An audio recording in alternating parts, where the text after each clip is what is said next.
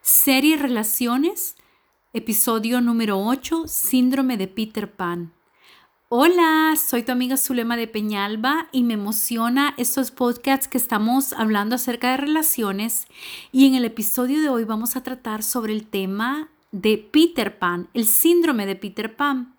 Y quiero que nos acompañes porque yo sé que va a ser de edificación y te va a gustar. Y por supuesto que al mencionar Peter Pan, todos eh, pensamos inmediatamente en esa película eh, en donde vemos un muchacho que se negaba, que no quería, que no quería crecer, que nunca creció y pasó su eterna infancia en un lugar, en una isla llamada de nunca jamás. Y tenía una cantidad de aventuras, que si habían sirenas, que piratas, que los niños perdidos, que Campanita, que Wendy, pero ¿qué si en nuestro mundo real hay hombres y mujeres que se niegan a crecer, que se niegan a tener responsabilidades? Esa es una pregunta que debemos hacernos, porque aunque hay muchos, hay, muchos hombres y mujeres que, aparentemente se ven joviales o, o se ven divertidos, el alma de las fiestas, o tú pudieras pensar que tienen unas vidas glamorosas o, o súper bonitas o dignas de imitar, que pueden ser seductores o que mm, se conservan bien físicamente, se visten tal vez como jóvenes, algunos se visten de manera inapropiada, pero pudiera ser que tengan este síndrome de Peter Pan porque no se han dado cuenta que han crecido, pero no han madurado. Alguna, algunas, algunos ven este síndrome como un problema muy extenso en realidad en esta sociedad, en nuestro mundo, y se caracteriza por la inmadurez. La inmadurez yo creo que es la parte clave en este síndrome. Inmadurez en muchas áreas de, sus vidas, ¿verdad? En aspectos psicológicos, eh, la inmadurez emocional, eh, en el aspecto social, y, podemos ver que, tienen una personalidad em, que es inmadura y es narcisista. Lo vamos a ir viendo más adelante en las características. Por ejemplo, uno de los rasgos de esta síndrome es la irresponsabilidad, porque se niegan a crecer, se niegan a entender que cuando uno crece hay responsabilidades. Por ejemplo, un niño en la casa o un adolescente en la casa no tiene responsabilidades, no está preocupado eh, por traer el pan a la casa o, no, no, se responsabiliza de los demás o no está pendiente si todos los demás eh, comieron, abre la refrigeradora y él no le importa que, alguien todavía no haya comido y él puede comerse y devorarse toda la refrigeradora porque no hay responsabilidad. También hay un elemento de rebeldía y al final yo creo que hay una rebeldía a muchas cosas que pasaron en su infancia. Puede ser una rebeldía em, a su padre, a su madre, por diferentes motivos. Hay mucha ira reprimida. Hay narcisismo. Por supuesto que hoy en día vemos muy fuerte esta característica marcada en esta generación en donde creen que, la belleza em, o, hay un culto a la belleza y hay un culto a la juventud. Entonces, y que todo gira alrededor em, de esa persona. Así es que pudieran pasar todo el día viéndose al espejo, eh, sin importar que tal vez em, sus actos pueden traer repercusiones a sus hijos o a su hogar. Hay arrogancia, hay dependencia, porque claro, imagínate que, que ellos no pueden tomar la responsabilidad, no pueden trabajar y muchas veces dependen. Entonces son personas que siempre tienen problemas financieros, que siempre están buscando que alguien puedan, puedan mantenerlos, ¿verdad? ¿Por qué? Porque no tienen esa responsabilidad. Entonces buscan a alguien que siempre esté proveyendo para sus gastos. Hay una negación del envejecimiento. Y bueno, la verdad, si podemos ser sinceros, es que yo creo que nadie quiere envejecer, la verdad. O sea, todos quisiéramos mantenernos jóvenes todo el tiempo, pero, pero sabemos que es imposible. Y además, eh, cada etapa es bella y hay que saber abrazar cada etapa de nuestra vida. También hay manipulación, hay mucha manipulación para conseguir cosas.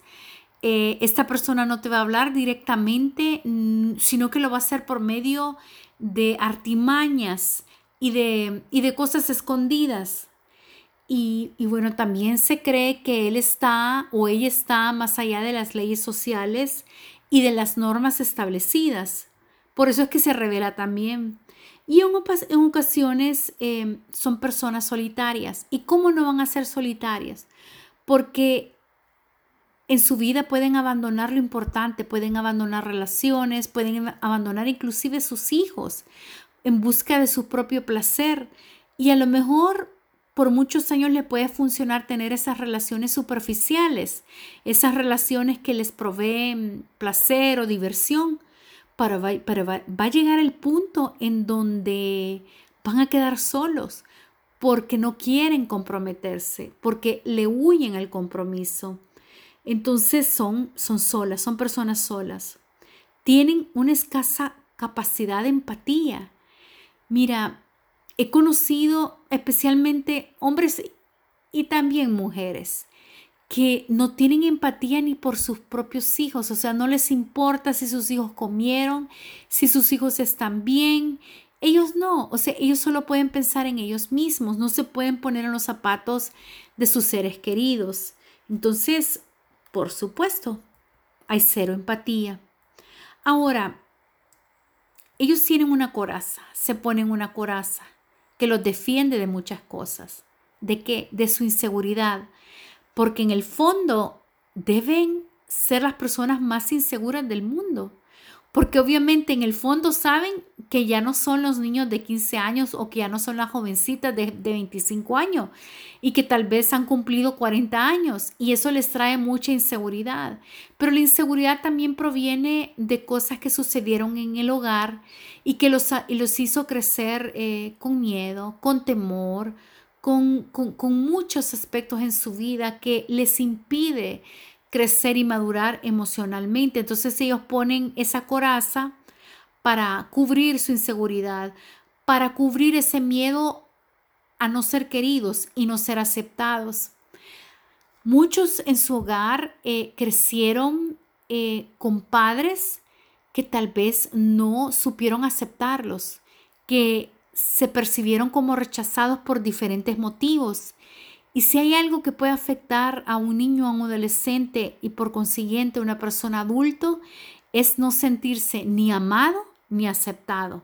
Así es que ellos tratan de cubrir todos estos temores, todo, todos estos miedos con esta coraza, tratando de sentirse eh, jóvenes o negando eh, su crecimiento. Estos sujetos tienden a idealizar la juventud, pero niegan la madurez. Te digo, es que estamos viviendo en una cultura donde se idolatra la juventud y donde se cree que después de una edad ya tu vida acabó y ya no hay diversión y después de esa edad todo se viene abajo y eso es lo que creen. Entonces por eso es que idealizan la juventud y ellos se niegan a crecer.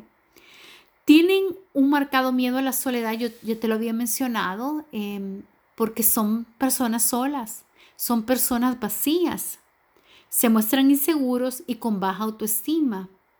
Y ese egocentrismo que les he mencionado eh, los hacen creer siempre que son merecedores de recibir y de pedir a los demás, sin preocuparse de los problemas de los demás.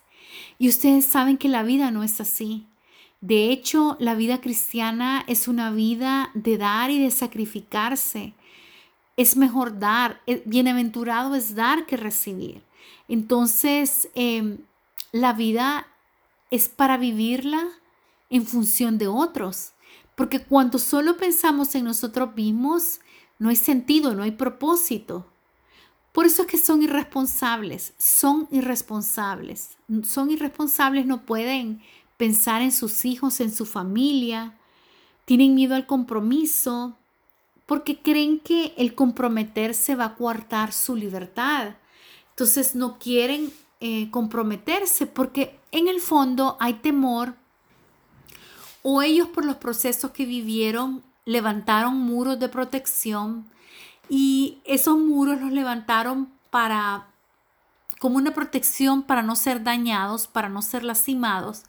Y el problema muchas veces cuando levantamos muros para cuidarnos de que nadie nos hiera, sí, puede ser que nadie nos hiera con esos muros tan altos, pero esto también nos impide conectarnos con los demás, comprometernos con los demás y por supuesto, este es el miedo al compromiso. Tienen baja tolerancia a la frustración, es que parecen adolescentes, como niños. ¿Te has fijado un niño de dos años? O sea, eh, no puede tolerar la frustración. Inmediatamente hacen un berrinche. No, no lo pueden entender. Siempre están insatisfechos. Siempre.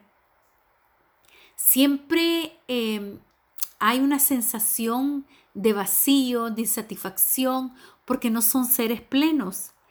Y no enfrentan sus problemas ni tampoco toman la iniciativa ni se esfuerzan en ellos. O sea, no tienen esa capacidad como una persona madura de decir, bueno, esta área de mi vida no está funcionando, ¿qué puedo hacer para mejorar? No, no, no. Ellos no pueden, no pueden tomar esa iniciativa. Ahora, creo que el mejor ejemplo que perdón, el, mejor ejemplo para hablarnos de este, de este síndrome podría ser el cantante Michael Jackson. Él comenzó a trabajar cuando tenía cinco años eh, en el ámbito musical. Todos sabemos la historia con sus hermanos y bajo la dirección de su padre. Entonces, la, historia dice que su papá demandaba mucho de ellos y algunos se llegan, llegan a, hasta decir que, que su padre los explotaba. A los 19 años ya podíamos ver un Michael Jackson eh, con rasgos de inmadurez, con rasgos de narcisismo y de dependencia. Y tenía una afición desmedida a las películas de Disney. Y siempre dijo que se identificó con este personaje de esta película, pues Peter Pan. Em, a él claramente se le fue diagnosticado este síndrome y, todos decían que Michael Jackson era un niño en el cuerpo de un hombre grande. Bueno, y te puede, sonar como, como atractivo o, o, puede sonar como un elogio que alguien te diga que es un niño en el cuerpo de un hombre grande en el sentido de que, que es una persona inocente, que tiene un corazón puro, que tiene un corazón dulce. Pero en realidad si te fijas que era un niño en el cuerpo de un hombre grande, es algo que es patológico. A finales de los 80, Michael Jackson adquirió un rancho eh, que lo bautizó como Neverland, que equivale a nunca jamás en español. Y dicho rancho cuenta, contaba con, porque en realidad como, como después de su muerte, yo no sé si se vendió y, si todavía sigue ese parque de diversiones, pero sí contaba con ese parque de diversiones y él se inspiró en Disneyland entonces, bueno, después de la historia de Peter Pan no, nos vamos a introducir eh, en otras áreas, ¿verdad? Que después vimos que había otros elementos patológicos ahí en la vida de, Michael Jackson.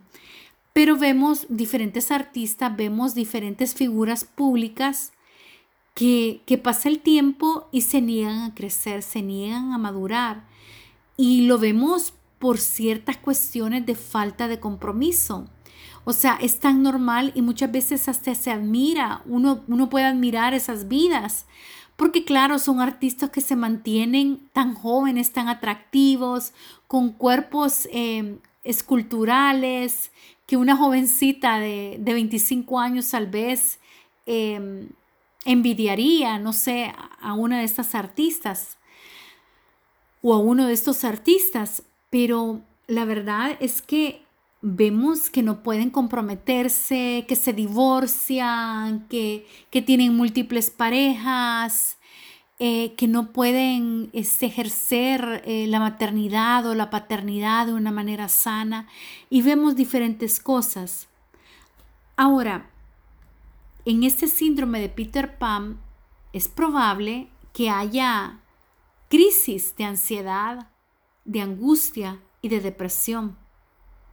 Ansiedad, por supuesto, siempre en el futuro, siempre pensando y cómo no tener miedo, eh, miedo a, a estar solo, miedo a envejecer, miedo a enfermarse, miedo a muchas cosas. Y esto les produce angustia y a la larga desgaste. Y todo esto repercute en la vida a tal grado que puede fragmentar a una persona y puede causar depresión. Y los años van pasando. Y aun cuando el sujeto está como protegido con una fuerte coraza psicológica, eh, ¿Por qué? Porque no puede darse cuenta que el tiempo está pasando. Entonces, em, de repente todo esto te afecta y, te afecta fuertemente. Y puede ser que el individuo se, fragmente y se desmorone. Entonces, al final, o va a llegar un punto en donde esta persona puede ver que tiene las manos vacías y que tiene una vida sin propósito y no hay nada más desgraciado y miserable que vivir una vida sin propósito. Entonces estas personas no pueden ser felices porque no tienen plenitud. Entonces al final se ven vacíos, solos, eh, sin una pareja estable. Eh, entonces hay, hay, consecuencias terribles, hay consecuencias terribles. Pero ¿qué dice la Biblia? ¿Qué tiene que ver? ¿O, o será que la Biblia tiene que decir algo con respecto a este síndrome de Peter Pan? Bueno, hay un pasaje en la primera epístola a los Corintios, capítulo 13, verso 11, que dice, Cuando yo era niño, hablaba como niño, pensaba como niño, juzgaba como niño, mas cuando ya fui hombre, dejé lo que era de niño. Y por supuesto aquí está hablando, refiriéndose a la madurez espiritual, pero creo que también se refiere a esa madurez emocional que todos, porque somos seres completos, íntegros, tripartitos, o sea, nuestro cuerpo crece, nuestro cuerpo madura y por supuesto eh, nuestra mente debe, debería ir madurando, nuestra, nuestra parte emocional debería ir emocionando y también nuestra parte espiritual. Dice que cuando yo era niño hablaba como niño. Y hay ciertas maneras en que una persona inmadura habla. O sea, en la manera de hablar, porque de la abundancia del corazón habla la boca. Estas personas no pueden hablar eh, temas profundos, eh, huyen a hablar de cosas profundas y entonces, claro, terminan hablando locuras, terminan hablando de cosas triviales, sin sentido, irrelevantes, em, porque no hay, no hay esencia, no hay esencia en sus vidas. Dice, hablaba como niño, pero ponme atención a la siguiente frase, pensaba como niño. Y el problema que te decía yo es que estas personas se perciben a sí mismos, tienen una imaginación, una percepción de sí mismos eh, como, como niños y como adolescentes. En sus mentes no pueden ver que crecieron. Entonces eh, tienen pensamientos afectados. Y por supuesto, por eso es que piensan como niños. Los niños cuando piensan, si tú te fijas, no pueden medir en consecuencias.